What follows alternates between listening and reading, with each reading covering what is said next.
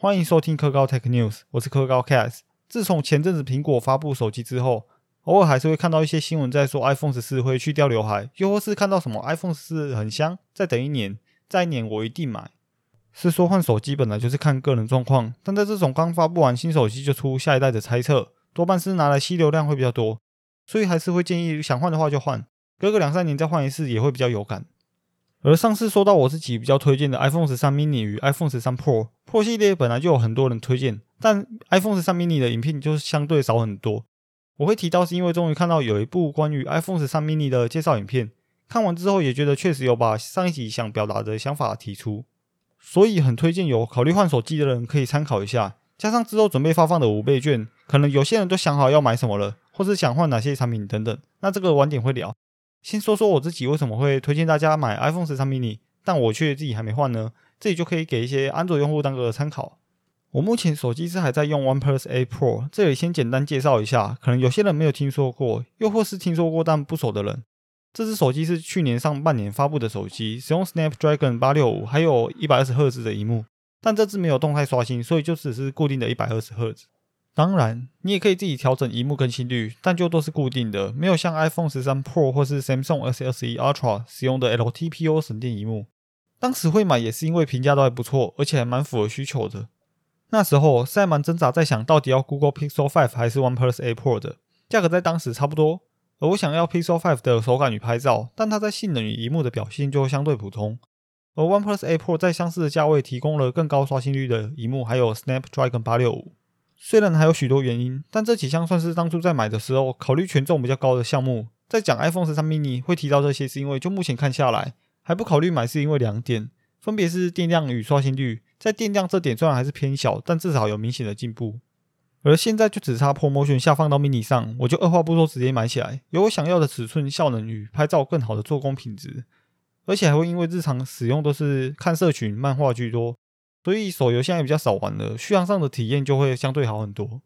是说之前也有用过 iPhone 六 Plus 与七 Plus，而且现在家人全部都是使用 iPhone，好像就是我一个拿安卓。比较之后，不管是苹果或安卓，在六十赫兹与一百二十赫兹的使用体验上都是有感差异。我会在底下提供几个关于 iPhone 十三 mini 的相关影片，其中有一部的评测影片是整集都是用 iPhone 十三 mini 拍摄的。不得不说，这个景深效果对于 Vlogger 创作者效果确实显著。能有比你专业相机拍出来的景深效果，在手机越做越大的时代，开始有许多手机慢慢偏离了手机的原始用途，像是拍摄、通话或是办公等。不玩游戏的人在现代虽然不多，但愿意关注出小手机的就真的不多了。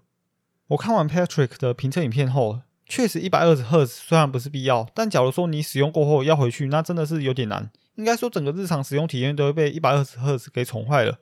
不过，假如你还没使用过，那么是还可以考虑 iPhone 十三系列的。但就现在来看，下一代的 iPhone 会不会下放 Promotion 还是未知，所以就想到另外一支原本想买的 Pixel 系列，在十月底会有相关的规格、价格等资讯。我是有看到从台哥大流出的相关价格，最便宜的规格是在一万八千元左右。不过一样都是六寸起跳的大尺寸手机，所以就目前考量是没有很吸引我。更好奇的是相关的拍照、录影与处理器的实际效能。第一代的 Google Tensor 效能表现是还蛮重要的，主要是给人的印象问题。说是 M1 这类，大概就会有个印象了。那再来提一下前几天看到的新闻，关于中国将游戏内的稀有度评级改为中文，像是原本的 SP、SSR、SR、R 跟 N，除了 SP 的意思是 Special，可能比较少人知道外，其他的像是 SSR 跟 SR 的 R 都是代表 Rare 稀有的意思。现在改为 E 奇异的 E。极优良善等等的，我是觉得这样的改动出发点可能是算比较奇怪的，但确实还有不错的效果。虽然是有点刻意啦，因为中国的许多政策走向开始取消英文学习，不过对于中文游戏有中文的稀有度还算可以接受。不是说玩的游戏都应该有这样的调整，只是因为目前在 Play 商店或者许多知名的游戏太多都是中国开发的，所以这样的改动可能会影响到台湾的部分玩家。最后来聊一下五倍券吧，在十月八号就可以开始使用了。相信大家这几天可能都在想要怎么花五倍券，有些人可能打算维持之前的消费，所以五倍券可以当做生活费稍微节省一下。可能还有些想换手机、买个平板或是家电、笔电之类的。我自己是想升级一下电脑周边还有椅子啊。之前在布洛克中提到，比较喜欢在家里有另外一套的设备，像是外接荧幕、键盘这些的。不过有些设备就比较老旧些，所以我在想分享一下，说我最近想买的荧幕键盘，还有考量原因有哪些吧。如果有更推荐的设备，也可以用评论告诉我。目前是打算买二十四寸的曲面荧幕，所以做完功课之后，觉得微星的 G 二四 C 六好像还不错。我这一次蛮蛮喜欢微星的产品，之前桌机显卡就是买他们的，不得不说微星给人的印象是蛮好的，在散热与做工的精细度上，都有给人一种高品质的品牌印象。原本花很多时间在找有没有高刷新率、显色不错的二十四寸、外观还是白色的曲面荧幕。一开始有看到 Acer 的 ED 二七三 A，但现在因为缺货，而且显色普通。用的还是六 bits 加 FRC 技术，这里就简单科普一下 FRC 是什么。简单来说，就是你在网络上查六 bits 与八 bits 的色阶，看起来好像有很明显的断层，但实际的一幕如果使用了 FRC 技术，将两种颜色快速切换，就可以透过视觉暂留来看到类似于过渡色，很像是将两种颜料混在一起。而荧幕的闪烁速度如果足够快的话，其实肉眼色难看出是透过闪烁来显示出的颜色，还是原生的八 bit 荧幕。那么，如果你问我两种是不是就一样的东西，我觉得可以的话，还是选择原生八 bit 的荧幕会更好些。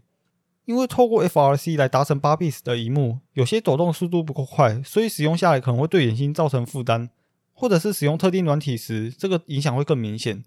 而之所以会说做好功课，是因为在购买荧幕时，分别有六 bits 加 FRC 变成八 bits，以及原生八 bits 的两种荧幕，